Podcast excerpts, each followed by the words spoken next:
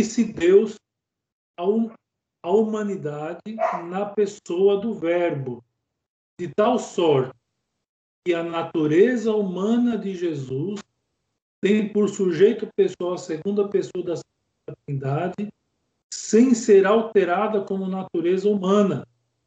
Assim, pois, Jesus, homem por natureza, é verdadeiramente Deus quanto à sua personalidade. Então, veja, aqui na encarnação acontece esse modo de sobrenatural por essência, do seguinte, desse seguinte modo. Ou seja, acontece ali a encarnação, o anjo vem e comunica a Nossa Senhora que ela será mãe do Filho de Deus. Então, o que acontece ali? Cria-se, começa-se a formar um ser, um corpo e alma. Um ser humano. Nossa Senhora é da espécie humana, então Nossa Senhora vai gerar ser humano. Lembrando, evidentemente, que Nossa Senhora é sempre virgem, sem efeito da necessidade de um homem. Então, o que acontece? Neste momento da encarnação, a segunda pessoa da Trindade, o Verbo Divino, vem e se insere ali, naquela, na, naquela natureza, sem destruí-la. Ou seja, o verbo insere ali sem destruir aquele corpo que está sendo formado. Então, de tal modo que ali Nosso Senhor tem duas naturezas, uma humana e uma divina. A pessoa humana de Nosso Senhor é uma pessoa humana completa, tem corpo e tem alma. E, e, a, e, a, e a natureza divina, que é a pessoa do Verbo a pessoa do Verbo sobrepuja a natureza divina. Então, nós dizemos que o Senhor não tem duas personalidades, uma humana e uma divina. Ele tem apenas uma personalidade, que é a, é a personalidade do Verbo. Seja, ele é a segunda pessoa da Trindade. Então, nesse sentido, é, na encarnação, acontece esse sobrenatural absoluto ou por essência esta é uma união substancial. Ou seja, existe ali uma união substancial que não funde duas naturezas em uma só. Então, as naturezas elas não são fundidas, senão que as une, conservando-lhes a integridade em uma só e mesma pessoa, a pessoa do verbo, aquilo que eu estava explicando. Ou seja, a pessoa do verbo é, é uma só pessoa, nós aprendemos na catequese, uma só pessoa do Verbo, que está em Nosso Senhor, e duas naturezas, uma humana e divina. É, pois, uma união pessoal, essa é a chamada de união hipostática. Né? Ou seja, depois, é, mais para frente, ele vai tratar sobre a união hipostática de um modo mais, mais profundo. Então, eu não vou explicar agora. Mas nós aprendemos mais ou menos isso na, na, na catequese. É o mais alto grau de sobrenatural ou alta substância, ou por essência. Então, ou seja, foi a coisa mais é, excelente de sobrenatural, vamos dizer assim, como se estivesse afirmando isso, que Deus conferiu à humanidade, ou seja, fazendo com que a segunda pessoa da Santíssima Trindade não é, assumisse, é, nascesse né, como um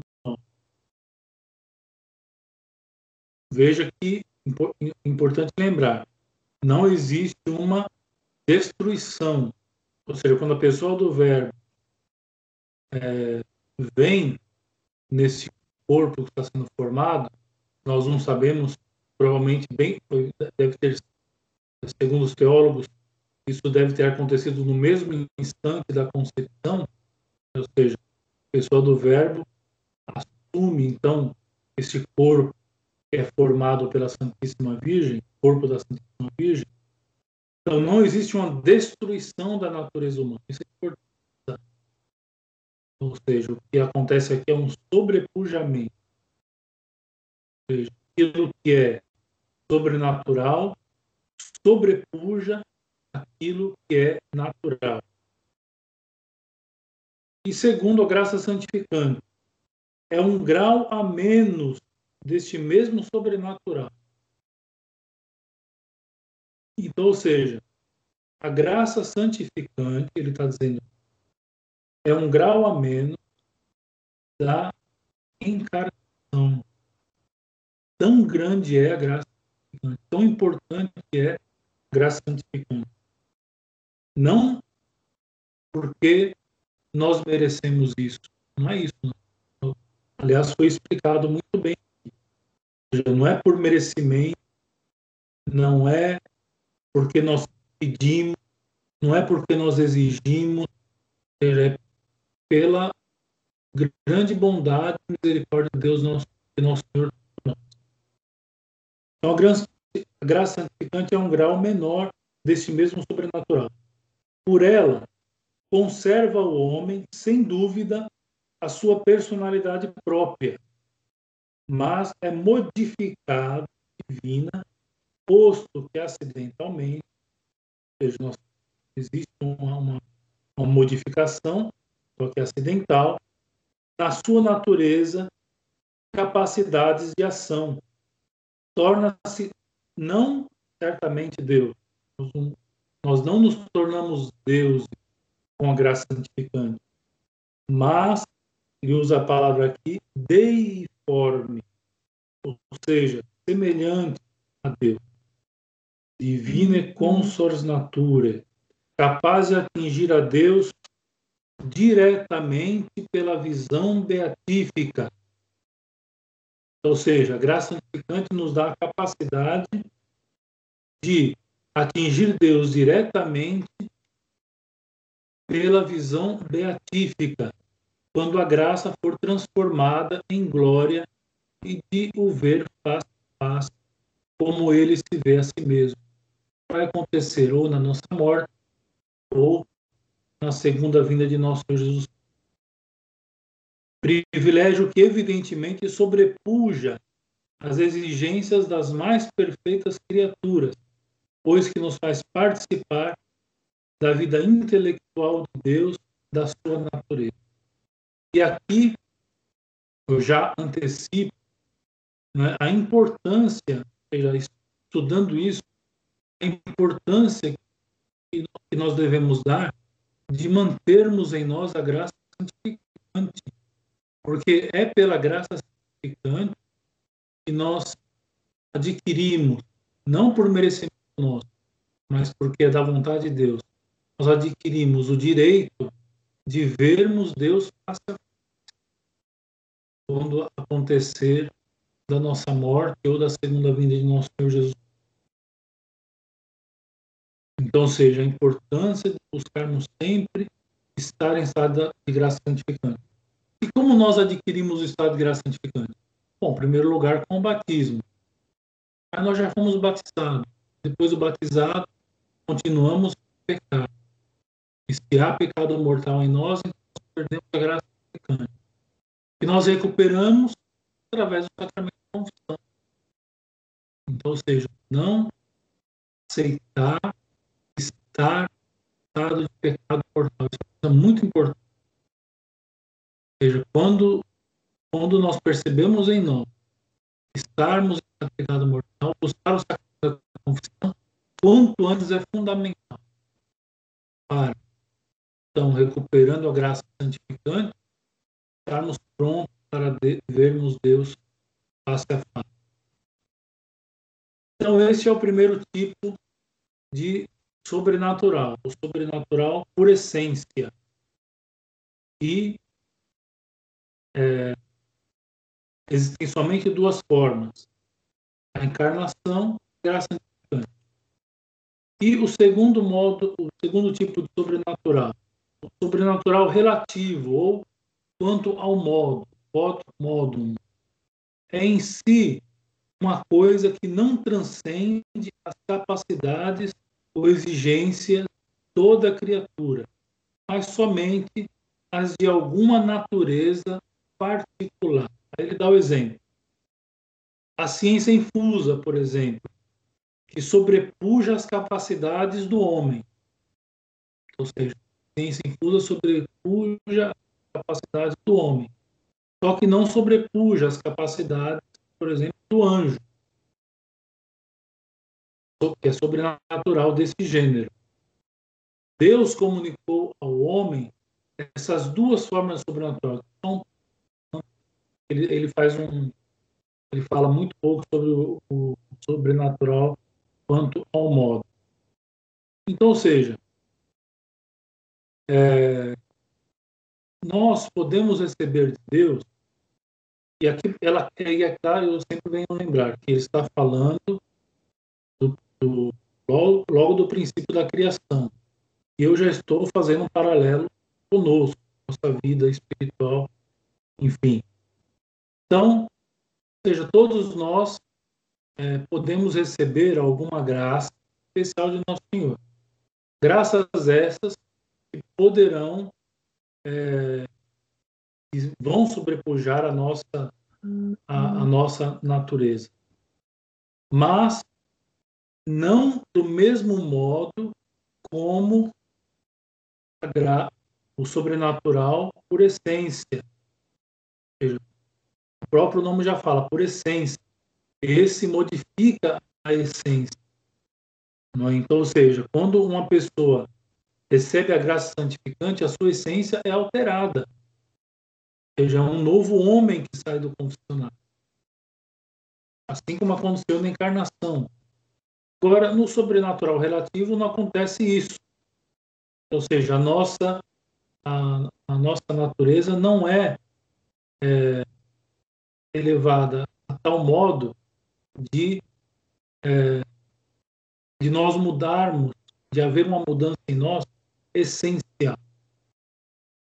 Hoje nós poderíamos traduzir aquelas graças que nós recebemos diariamente. Bom, e aí ele continua. Deus comunicou ao homem essas duas formas de sobrenatural. Com efeito, conferiu aos nossos primeiros pais o dom da integridade, por exemplo, que é sobrenatural quod modum, e completando-lhes a natureza, a dispunha a recepção da graça. Então, ou seja, não foi, não foi somente o dom da integridade que foi dado ao primeiro homem, ele vai dizer daqui embaixo os outros dons, é, chamados dons preternaturais. É, esses dons sobrenaturais, esses dons, dons preternaturais, como o dom da integridade, por exemplo, completa a natureza e, ao mesmo tempo, otorgou-lhes a própria graça santificante, ou seja, o dom sobrenatural, código, substância, por essência.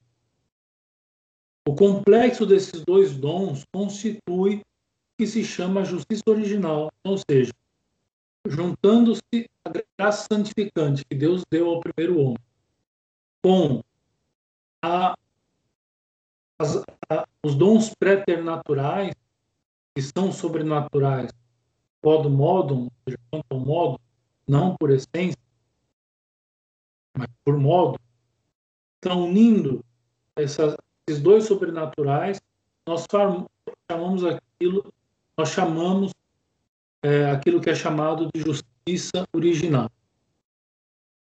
Foi como Deus criou o homem, ou seja, Deus dando esses privilégios ao homem na criação, dá ao homem a facilidade é, de permanecer nessa justiça, coisa que infelizmente não ocorreu.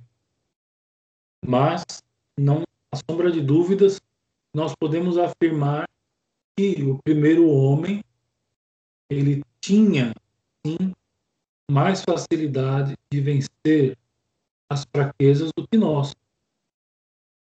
Podemos afirmar, sem, sem sombra de dúvida, sem problema nenhum. É, dons preternaturais conferidos a O dom da de integridade aperfeiçoa a natureza do homem sem a elevar até a ordem divina. Coisa, por exemplo, que a graça faz. Mas o dom da integridade não. É seguramente um dom gratuito, preternatural, transcende as suas exigências e forças. Não é, porém, ainda o sobrenatural por essência. Compreende três grandes privilégios que, sem mudarem a natureza humana substancialmente, lhe conferem uma perfeição a qual ela não tinha o um mínimo direito. Ou seja, dom da integridade, que é, é onde se encerram os dons chamados dons preternaturais, conferem confere ao homem é, uma graça especial que, mesmo transcendendo a sua natureza, ainda não a transcende por essência. É? Segundo, sem ter o mínimo de direito, nem mesmo mérito, porque Deus quis. Deus, na sua infinita misericórdia, quis que assim fosse.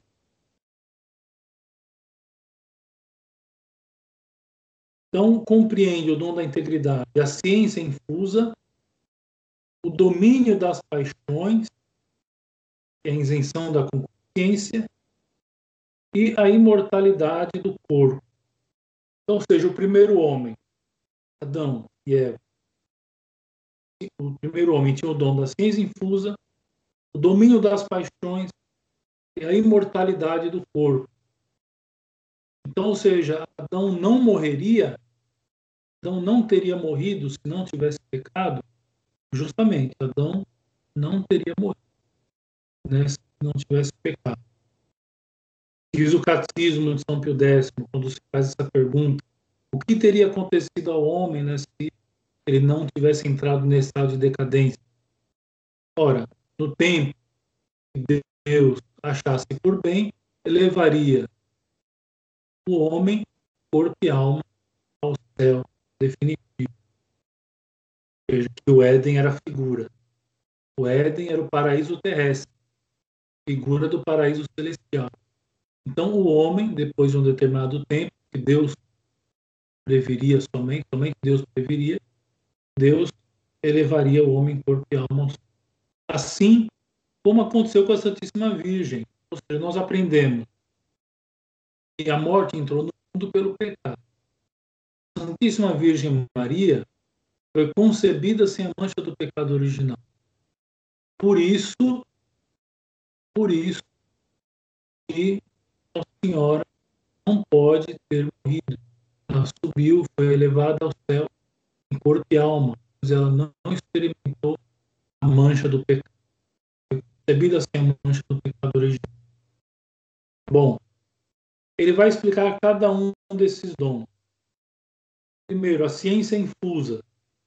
Por natureza, não temos direito a uma ciência que é privilégio dos anjos. Só progressivamente, com dificuldade, é que, segundo as leis psicológicas, chegamos à conquista da ciência e ainda é, não de uma ciência completa. Então, quanto tempo demora para nós estudarmos, para nos formarmos em alguma, em alguma coisa? muito tempo. Ou seja, quanto tempo demora para ler um livro? Quanto tempo demora para não só lermos, mas absorver aquilo que é escrito?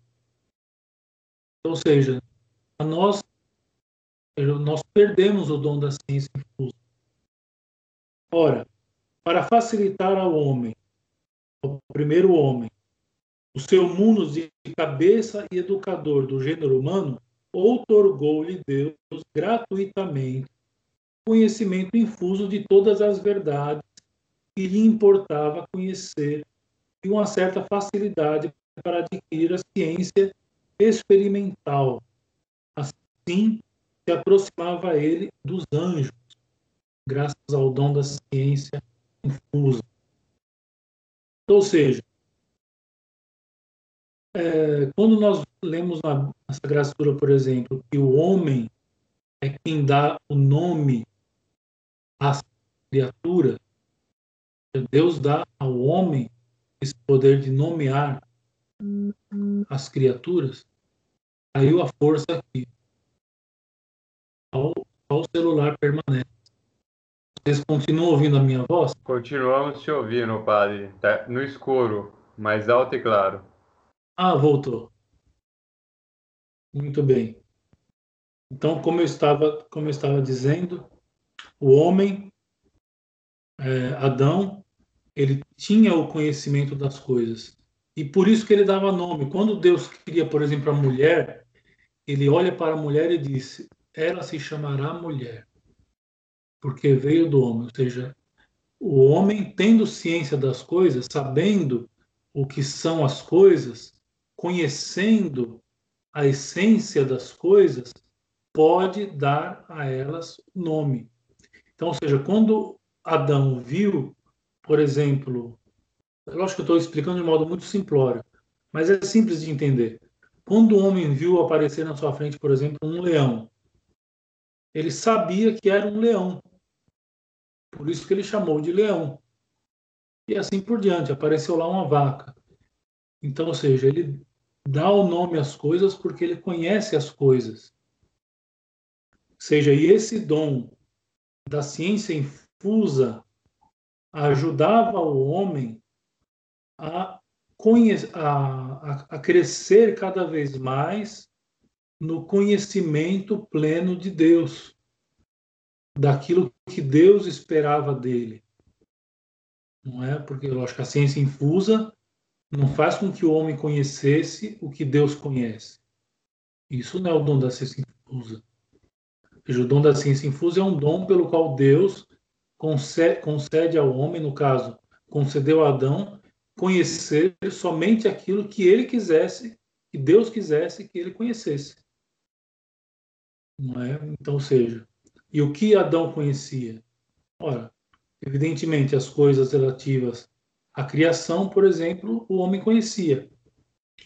Adão conhecia Deus perfeitamente, por exemplo, mais perfeitamente do que nós podemos conhecer.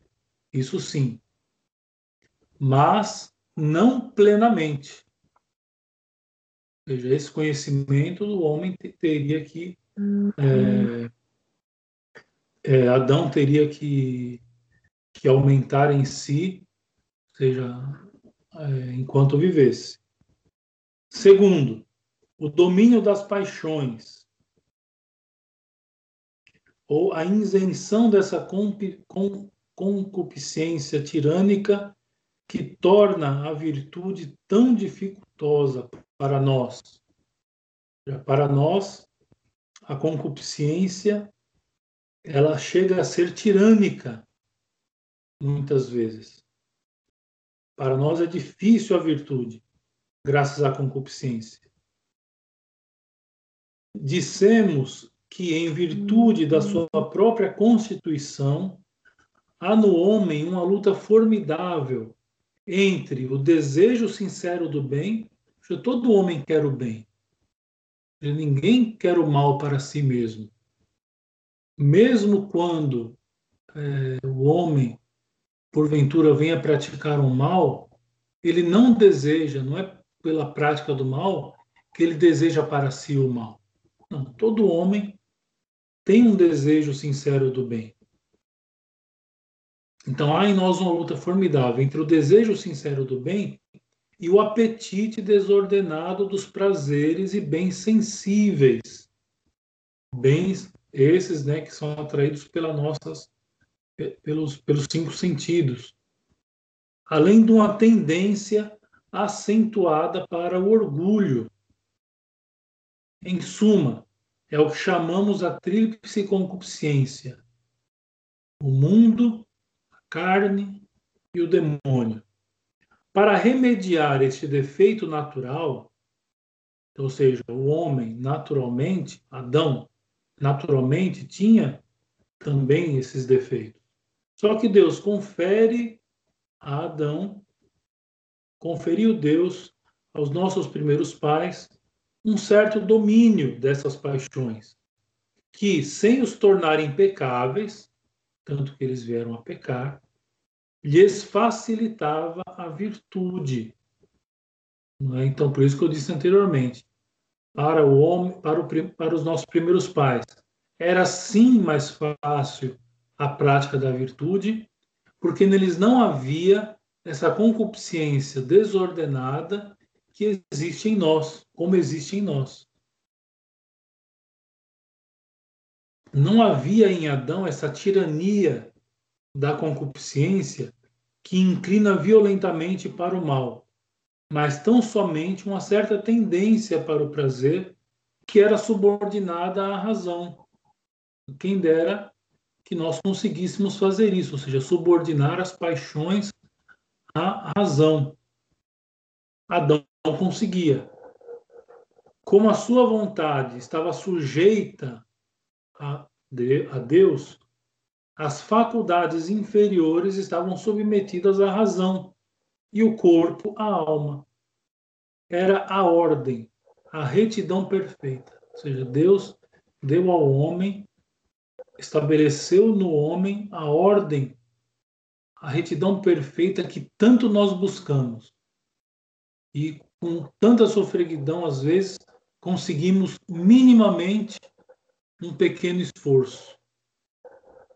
Quando conseguimos. Terceiro, a imortalidade corporal. Por natureza, está o homem sujeito à doença, e a morte. Por especial providência, foi preservado desta dupla fraqueza, para assim mais livremente poder a alma aplicar-se ao cumprimento dos seus deveres superiores. Então, ou seja, Deus dá ao homem a imortalidade corporal, para que mais livremente ele pudesse aplicar aplicar aplicar-se ao cumprimento dos deveres superiores, ou seja, haviam deveres que Adão tinha que cumprir. Havia uma lei, é? havia uma lei, uma lei natural, que ele tinha que cumprir. E cumprindo esta lei, que era a vontade de Deus, Deus, num determinado momento, elevaria ele corpo e alma ao céu. Mas esses privilégios eram destinados a tornar o homem mais apto para receber e utilizar um dom muito mais precioso, inteira e absolutamente sobrenatural, que é o da graça santificante. Então, seja, todos esses dons que são chamados dons preternaturais, eles na verdade eles preparavam os nossos primeiros pais para a recepção da graça santificante. É a recepção plena, completa, não é? Não a recepção parcial, mas a recepção plena, completa da graça santificante. É... Os privilégios sobrenaturais. Está no parágrafo 65. Eu estou indo muito rápido, está indo muito, está indo bem assim, está todo mundo conseguindo compreender. O áudio está bom para todos. Sim, padre, o áudio está muito bom. Tá bom. O áudio de vocês está melhor hoje para mim também. Bom, continuando. Eu vou terminar este ponto antes de começar o artigo 3, e aí eu abro para perguntas. Então, por natureza, o homem é servo propriedade de Deus. Então, por natureza, nós somos servos e propriedades de Deus. Por inexprimível bondade, de que jamais poderemos dar-lhe graças excessivas, ou seja, todas as orações que nós fazemos, toda ação de graça que nós fazemos a Deus, todas as vezes que nós é, dizemos a Deus as nossas orações, obrigado, Obrigado, Senhor, por todas as graças que nos concedestes. Nada disso é suficiente para pagar o que Deus fez em nós. quis Deus fazê-lo entrar na sua família. Ou seja, nós somos servos, propriedades de Deus. E ele quis fazer-nos entrar na sua família, adotarmos por filho, constituiu-nos, constituiu o homem seu herdeiro presuntivo, reservando de um lugar no seu reino. Nenhum ser, nenhum animal, nenhum anjo teve o privilégio que o homem tem. Ou seja, a nenhum anjo foi concedido, por exemplo, o direito de ser chamado filho de Deus. Somente o homem teve esse privilégio. E é, isso, isso é um mistério é, impressionante, porque quando nós falamos de natureza, a natureza do anjo continua sendo superior à natureza do homem. No entanto, pelo batismo, por exemplo, nós nos tornamos filhos de Deus. A nenhum anjo é dada essa graça. Somente ao homem. Isso, isso é uma coisa impressionante. Isso é fonte de meditação para vários anos, para vários livros, para várias meditações diárias. Quando nós debruçamos na criação e vemos isso que Deus fez por nós, ou seja, de servos, de coisas que somos, de propriedades de Deus, Ele quis que nós participáramos, nós quis que participássemos de sua família, sermos seu filho, seus filhos, herdeiros de Deus. Nós somos herdeiros, porque nosso Senhor Jesus Cristo abriu para nós essa prerrogativa de herdeiros. Nós vamos nos aprofundar mais sobre isso mais para frente. Reservando para nós um lugar no seu reino. E para que essa adoção não fosse uma simples formalidade, comunicou ao homem uma participação de sua vida divina, uma qualidade criada, é certo, mas real, que lhe permitiria gozar na terra das luzes da fé tão superiores às da razão e possuir a Deus no céu pela visão beatífica e amor proporcionado à claridade desta visão. Ou seja, ele está falando da, da está falando justamente do sobrenatural é, qual substância. A esta graça habitual que aperfeiçoa e divinizava, por assim dizer, a própria substância da alma, acresciam virtudes infusas e dons do Espírito Santo que divinizavam as suas faculdades, e uma graça atual que, pondo em movimento todo esse organismo sobrenatural, lhe permitia fazer atos sobrenaturais, deiformes e meritórios da vida eterna. Então, ou seja, é, graça que Deus dá aos nossos primeiros, nossos primeiros pais, essa, esse, esse dom especialíssimo, vai acumulando no homem, na medida em que ele é, se esforça por fazer a vontade de Deus, faz com que o homem aumente e adquira cada vez mais graças.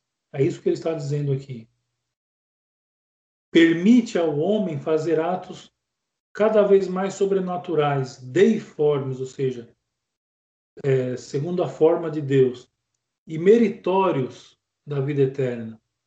Porque, embora o homem fosse criado e Deus desse tudo isso para ele desde o princípio, Deus quis que Adão tivesse algum mérito uhum. né, para poder participar da, do paraíso é, do paraíso celestial. Deus quis que ele tivesse algum mérito. Esta graça é substancialmente a mesma que aqui nos é outorgada pela justificação.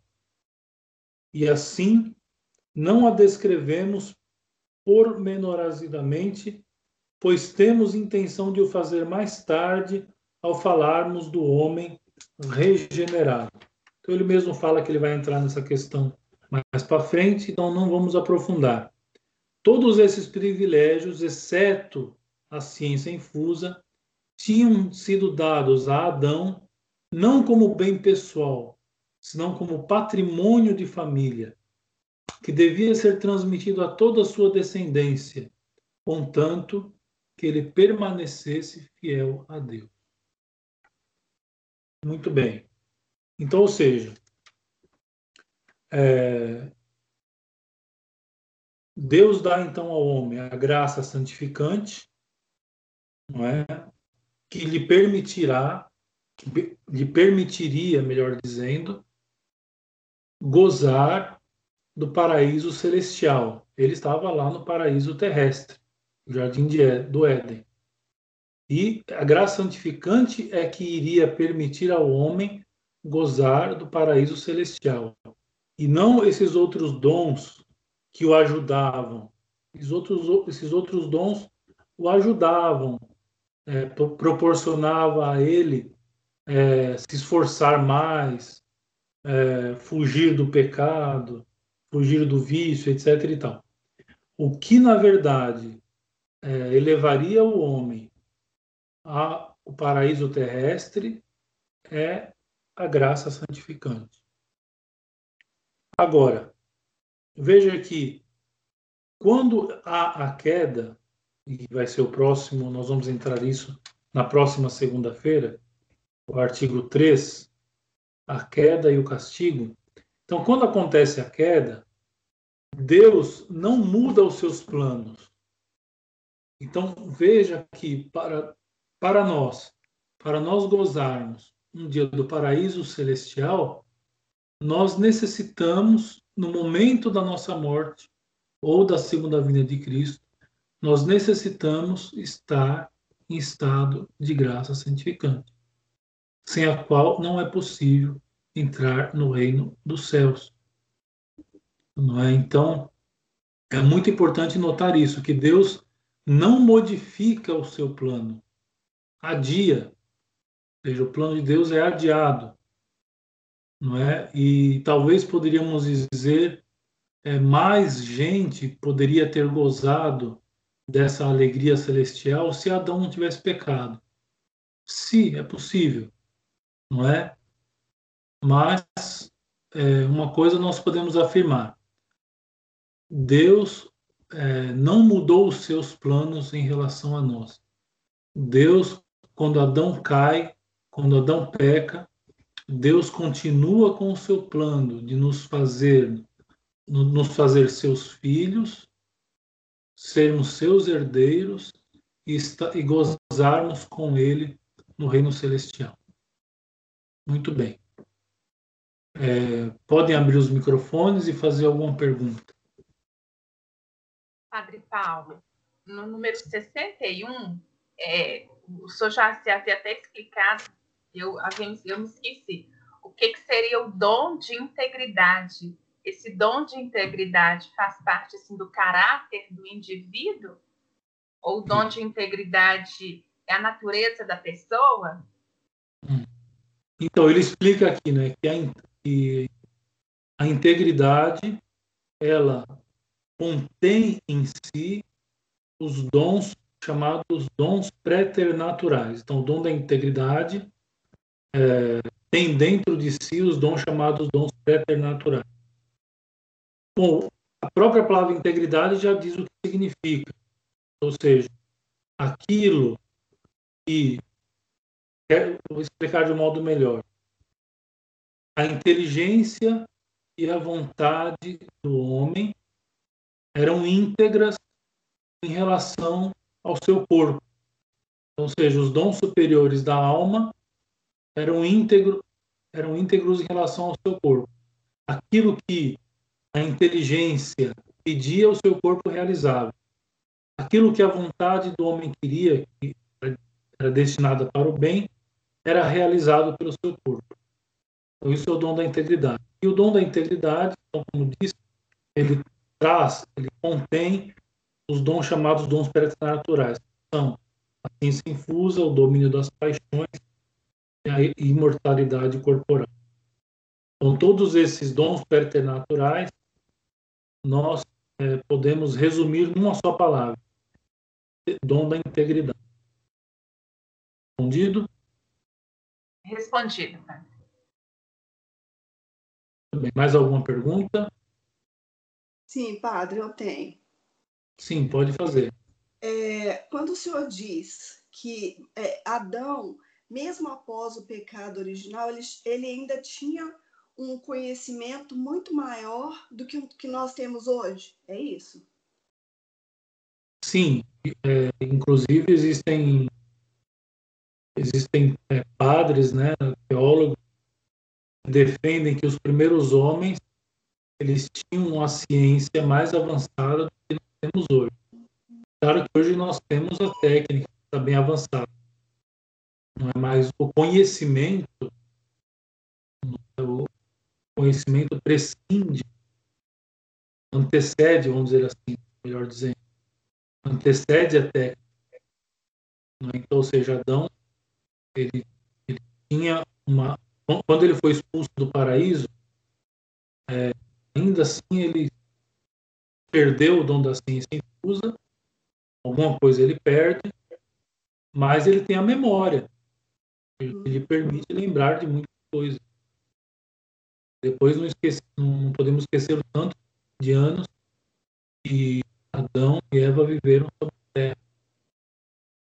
Ou seja, tinha um conhecimento, né, mas é, um conhecimento maior do que o que nós temos hoje, feito das coisas de Deus. Não há dúvida disso. Menos eu não tenho dúvida disso. Pode ser que surja algum teólogo que venha dizer que não, quando o homem é expulso do paraíso e ele perde o dom da ciência infusa, todo aquele conhecimento que ele já havia adquirido, ele perdeu, hum. acho difícil. Então significa que hoje, é, quanto mais longe nós estivermos daquele momento da criação, a gente pode dizer que mais a gente vai precisar é, buscar estar nesse estado de graça, porque porque o nosso conhecimento é o nosso conhecimento de Deus é menor. É, daí daí tantos livros, tantos teólogos. Nosso Senhor institui a igreja, nos dá o sacramento. Então, não é à toa que Nosso Senhor faz tudo isso por nós. Uhum. Só o fato de Nosso Senhor nos dar a igreja e o sacramento já nos já, já é para nos manter ali no, é, pela virtude da fé, evidentemente, né, através da virtude da fé, firmes, esperando a redenção eterna. Porque, de fato, aquele conhecimento que Adão tinha, mesmo depois de sair do paraíso, nós não temos mais. Nós precisamos estudar muito, nós precisamos ler muito. Para nós é um grande sofrimento. Não é fazer, por exemplo, ter formado em medicina. Então, vamos dizer assim, de modo muito simplório, evidente, que se Adão e Eva, por exemplo, tivessem tido filhos antes do pecado, vamos supor, o, o filho de, de, Adão e Eva brincando, é, tropeçasse, caísse, machucasse a perna. Então, nós podemos dizer que Adão tinha, por exemplo, é, pelo dom da ciência infusa, conhecimento de como curar aquela ferimento. Entendi. Uhum. Esse, esse conhecimento perdemos. Precisamos estudar muito para conseguir alguma coisa. Uhum. Entendido? Sim. Mais alguma pergunta? Mais Boa uma. noite. Ah, desculpa. Pode, pois não, pode fazer, por gentileza. É só aqui nesse o último parágrafo que o senhor leu. A ciência, a, quando ele fala que, exceto a ciência infusa, todos esses privilégios exceto a ciência infusa, tinham sido dados a Adão. Então, assim, é, então a ciência infusa não é. Eu não entendi bem esse parágrafo. Ela não era patrimônio, como não foi, nos foi dado como patrimônio de família. Eu não entendi. Como bem, como bem, é, não como bem pessoal, não como patrimônio de família. Então, todos esses privilégios que foram lidos anteriormente, uhum. exceto uhum. a ciência infusa, tinham sido dados a Adão não como bem pessoal, então, ou seja, a ciência infusa foi dada a Adão como bem pessoal. Ah, entendi. Entendeu? Entendi. Então, os outros foram dados como patrimônio de família. E por isso, e, e aí a, a, aquela questão, Deus ele não é, Deus não abandona o seu plano. Ou seja, veja que, que nós precisamos do, do estado de graça santificante, nós ainda nos tornamos seus filhos. Então nós não, é, Deus não abandona, Deus não abandonou o seu plano. Então, de fato, a ciência infusa era um bem pessoal apenas, conferido a Adão.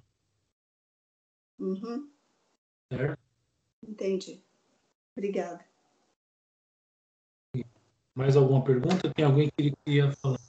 Sim, padre, boa noite. Felício.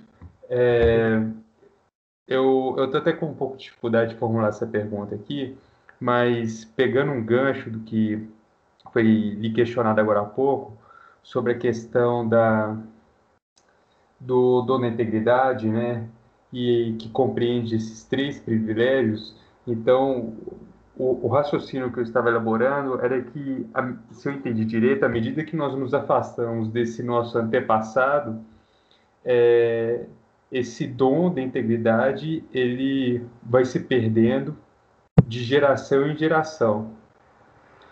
E como o senhor disse que essa faculdade superior da vontade, junto com a inteligência, elas têm que ficar acima é, das demais, que isso vai nos é, levar e nos aproximar mais a Deus, é, eu, eu, eu fiquei com uma dúvida, que é o seguinte, se essa afirmativa está correta, de que à medida que as gerações elas vão passando, nós vamos perdendo mais esse, esses privilégios. É, por não, exemplo, não todos, né? Por exemplo, o domínio das paixões. Não, o domínio das paixões perdeu. Então, e... ou seja, quando, quando Adão, e aí é, a partir do artigo 3 vai explicar melhor isso. Ah, então, ou seja, o domínio das paixões e a imortalidade foi perdido completamente. Ah, entendi. Somente o que restou foi a ciência infusa. Só que, lógico, ele perdeu o dom da ciência infusa, mas, uhum. pela memória, quando Adão é expulso do paraíso, evidente, aquilo que ele já havia aprendido, ele não perde. E, ele tem, e aí, daí ele tem possibilidade de passar para gerações futuras uhum. conhecimento que ele recebeu do paraíso terrestre Uhum, é porque, como a, a, confusão que eu fiz é que, como o senhor disse que o Deus não abandonou o plano dele, ao mesmo tempo eu pensei, se nós perdemos o, esse privilégio de domínio das paixões, que torna a virtude mais dificultosa, então é, é, é mais difícil nós é, nos aproximarmos de Deus, né? Estarmos. Para nós é mais difícil, não há dúvida. Ah, tá ok. Para nós é com muita dificuldade que é, adquirimos certa, certas virtudes. Uhum. E por isso, começar o quanto antes. Uhum. Quanto, quanto, mais cedo nós começamos, seja, mais rapidamente nós conseguimos alguma coisa. Uhum. Ou seja, é, para nós é, será exigido, no, no dia da nossa morte, que estejamos em estado de graça. Uhum. Agora, é, havendo algo a mais, melhor. Uhum. É, ou seja, qualquer virtude alcançada, qualquer, qualquer graça é, alcançada por virtude, qualquer coisinha, qualquer vitória de pecado, seja, qualquer mérito que nós conseguimos, uhum. não é? Auxilia no, na luta pela nossa salvação. Até porque não é fácil também manter o estado de graça. Uhum. Ou seja, para e para ajudar para ajudar a manter o estado de graça santificante, cabe a nós, por exemplo, a busca da virtude. É, é, é exatamente isso que eu estava pensando aqui. Não, perfeito. Ficou bastante claro. Certo? Ah, muito bem. Mais alguma pergunta? Obrigado. Salve Maria. Salve Maria, quem eu falo? É, com Daniel Padre Paulo. Oi, Daniel, salve Maria. Pode perguntar, pode falar. É, ô Padre Paulo, só queria perguntar é, que horas que o senhor vai ficar dando essa aula aí? É porque eu, eu cheguei na chamada aqui agora. Certo. É todas as segundas-feiras, às nove horas da noite. Ah, certo, Padre Paulo. Então, beleza. É, ou melhor, é, todos estão me ouvindo, talvez seria melhor já deixar combinado é, que a partir de, se ficaria muito ruim, que a partir de segunda-feira que vem, nós é, começarmos, ao invés de 9 horas, 9 e 15. Sabe por quê? Porque o Monsenhor José de Matos é, me deixou responsável pela catequese de adultos aqui na paróquia. A catequese de adultos é das 8 às 9. Então, terminando lá às 9, 9 e 15 está tranquilamente. Então, nós podemos começar a partir da semana que vem, às 9h15 ao invés das 9 horas? Todos concordam? Sim, padre. Não vai ficar cansativo para o senhor, não, padre? Não, não. Para mim, tudo tranquilo. Para mim, eu já tô. Eu gosto eu de dar catequese. Eu tô de acordo aí também. Para mim também, estou de acordo. Então, a semana que vem, nós aumentamos 15 minutinhos. Começamos às 9h15 vamos até às 10h15. Bom? Bom, agora são 10 e 3. Alguém tem mais alguma pergunta? Ô padre, surgiu mais uma pergunta. Sim, pode fazer. Sim, então, se uma das maneiras de manter esse estado de graça santificante, eu acredito que seja para o católico cristão, seja essa busca pelas virtudes, né? É um dos meios, claro. É, porque se, é, é, se eu entendi, no dia, de acordo com vocês, no dia da morte, o, o, o, católico ele tem que estar em estado de graça e as maneiras para que isso aconteça é ele se confessar regularmente, né? É, ir à missa, comungar. Só que eu, se a, a busca pelas virtudes é, ajuda né, na vida do indivíduo, ele se manter nesse estado de graça constante, então eu posso dizer que é natural para todo católico buscar é, esse caminho de desenvolver as virtudes? Claro. Nosso Senhor do ah. Santo Evangelho, Nosso Senhor do Santo Evangelho ele vai dizer assim: sede perfeitos como meu Pai Celestial é perfeito. O nosso Senhor, veja só, de primeiro, de primeiro relance, é, nós podemos dizer que nosso Senhor nos pede algo impossível. Uhum. Porque para nós é impossível a perfeição plena nessa vida. Não é agora. É possível, no entanto, nós buscarmos essa perfeição. Uhum. Não é? E como nós buscamos essa perfeição? Ora, através da vida de virtude. Então, nós devemos buscar a mansidão, a paciência, a caridade, uhum. a benignidade, a bondade e assim por diante. Nós temos que ter uma vida de virtude. Esse e, é um caminho natural, não é isso? É, natural, não sei se essa palavra se enquadra aqui, ah, mas vamos dizer assim que seria, usando essa palavra, é próprio do seria isso, seria seria próprio, né? Seria seria também natural usando essa palavra seria natural que o católico compreendesse as coisas deste modo.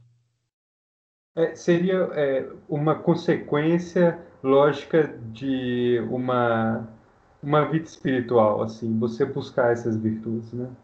Claro. Ah, tá ok, tá ok. Você busca a vida espiritual, a, a virtude ela vem em consequência. Tá é isso que nós vamos ver bem mais para frente, né?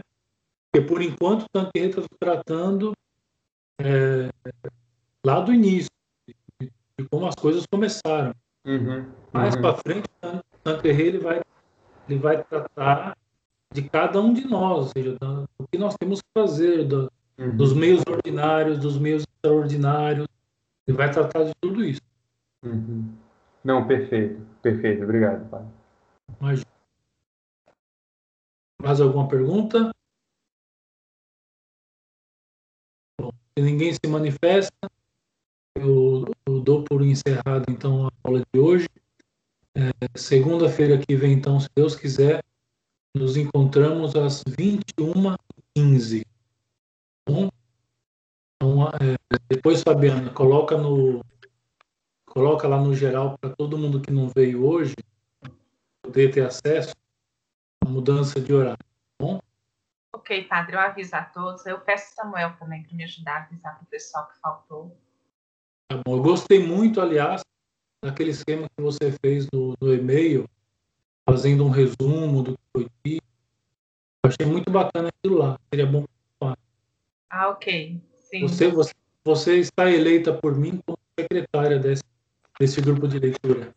Pode deixar, padre. Eu faço um resumo com envio. Tá bom, então. Muito bem. Vamos rezar só Ave Maria. Ave Maria, cheia de graça, o Senhor é convosco. Bendita sois vós entre as mulheres. E bendito é o fruto do vosso ventre, Jesus.